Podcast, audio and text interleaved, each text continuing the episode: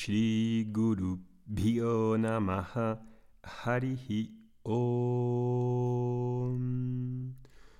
Muy buenos días a todos, Namaste, espero que estéis bien. Hoy quería hablaros sobre el concepto de cultura y la cultura espiritual. El concepto de cultura siempre ha dado mucho que hablar, ¿no? La cultura espiritual es uno de los elementos que precisamente hoy creo que necesita más el hombre contemporáneo, porque precisamente vivimos en una sociedad desvinculada de una filosofía de vida completa e íntegra que hunda sus raíces en un modelo holístico de vivir. La cultura de nuestros tiempos es hipermaterial no tiene un horizonte histórico ya donde puedan podamos contemplar ejemplos vivientes, ¿no? de padres o de abuelos que tengan un estilo de vida completo, íntegro, con un credo moral intelectual que nos pueda guiar. La palabra cultura viene de este latín cultus, cultivo, que luego devino posteriormente en cultura, para denominar todo aquello, todo aquello que contribuye a cultivar la mente y el espíritu.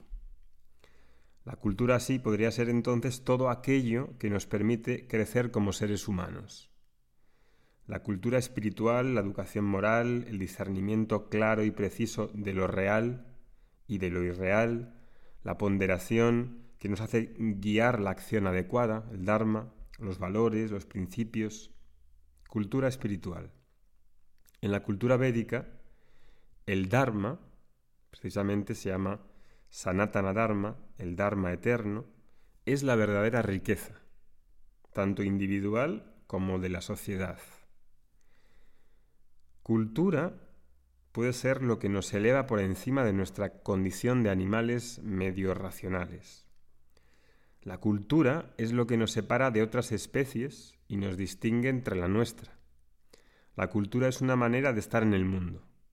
La cultura es un posicionamiento de uno mismo frente a las circunstancias y constituye una auténtica, una auténtica riqueza cuando se sabe apreciar el valor que aporta.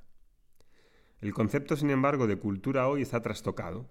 Impera una pseudocultura industrial del entretenimiento barato, de los Netflix, de los Amazon, de los Apple, de los Disney, de la parrilla de cualquier televisión de cadenas de televisión. Si hoy encendemos la televisión, en esas parrillas, nada más que vemos, sobre todo por la, por la noche, series de moda.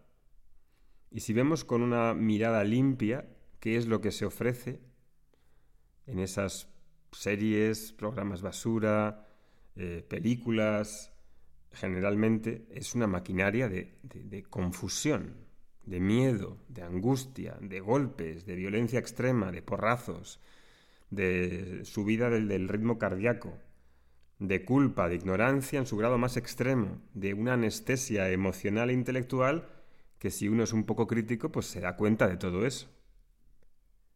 Cualquier programa de televisión en realidad es una especie de hazme de datos sesgados y de una opinión travestida de verdad de debates donde gana el que más chilla, el que más grita, el que más cotillea, de aplausos forzados y de risas enlatadas, ¿no? entremezcladas a veces con una especie de optimismo infantil y de un analfabetismo orgulloso que no tiene nada más que por sí unos ídolos de barro.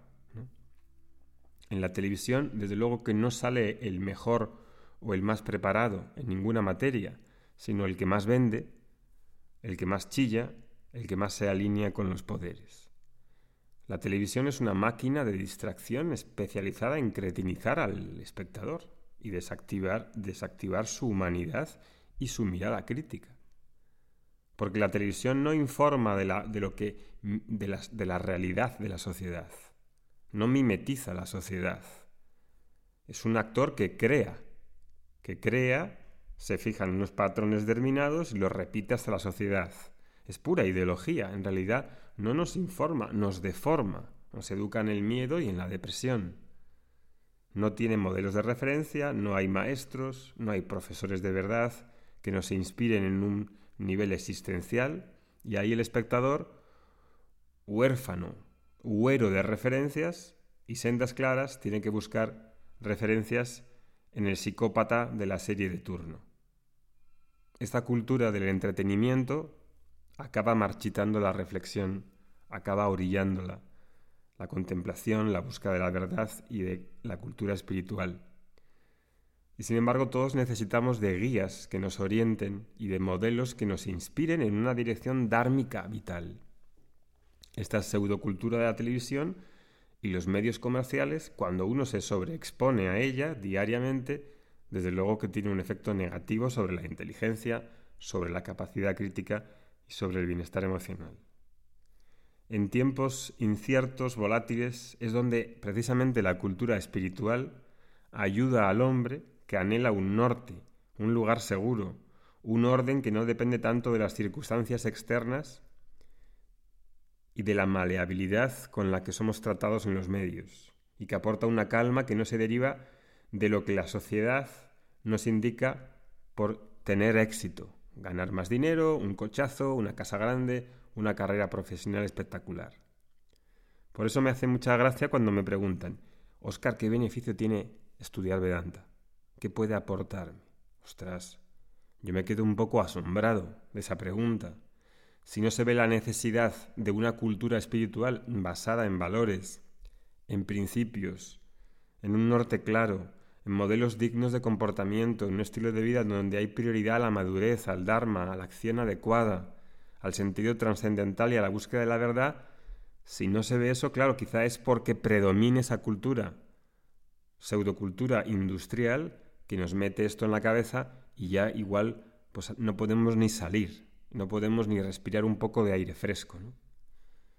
Parece que este beneficio de los que se acercan al principio Vedanta ha de ser como una especie de magia que resuelva todos los problemas de una manera instantánea, con una píldora o con un ejercicio de respiración o con una meditación que me haga olvidarme de mis problemas, sin pensar, sin cultura, sin reflexión. Yo creo que eso no, no puede ser así. Necesitamos pensar, necesitamos una cultura espiritual, necesitamos una cultura en valores. Om Shanti Shanti Shanti Harihi Om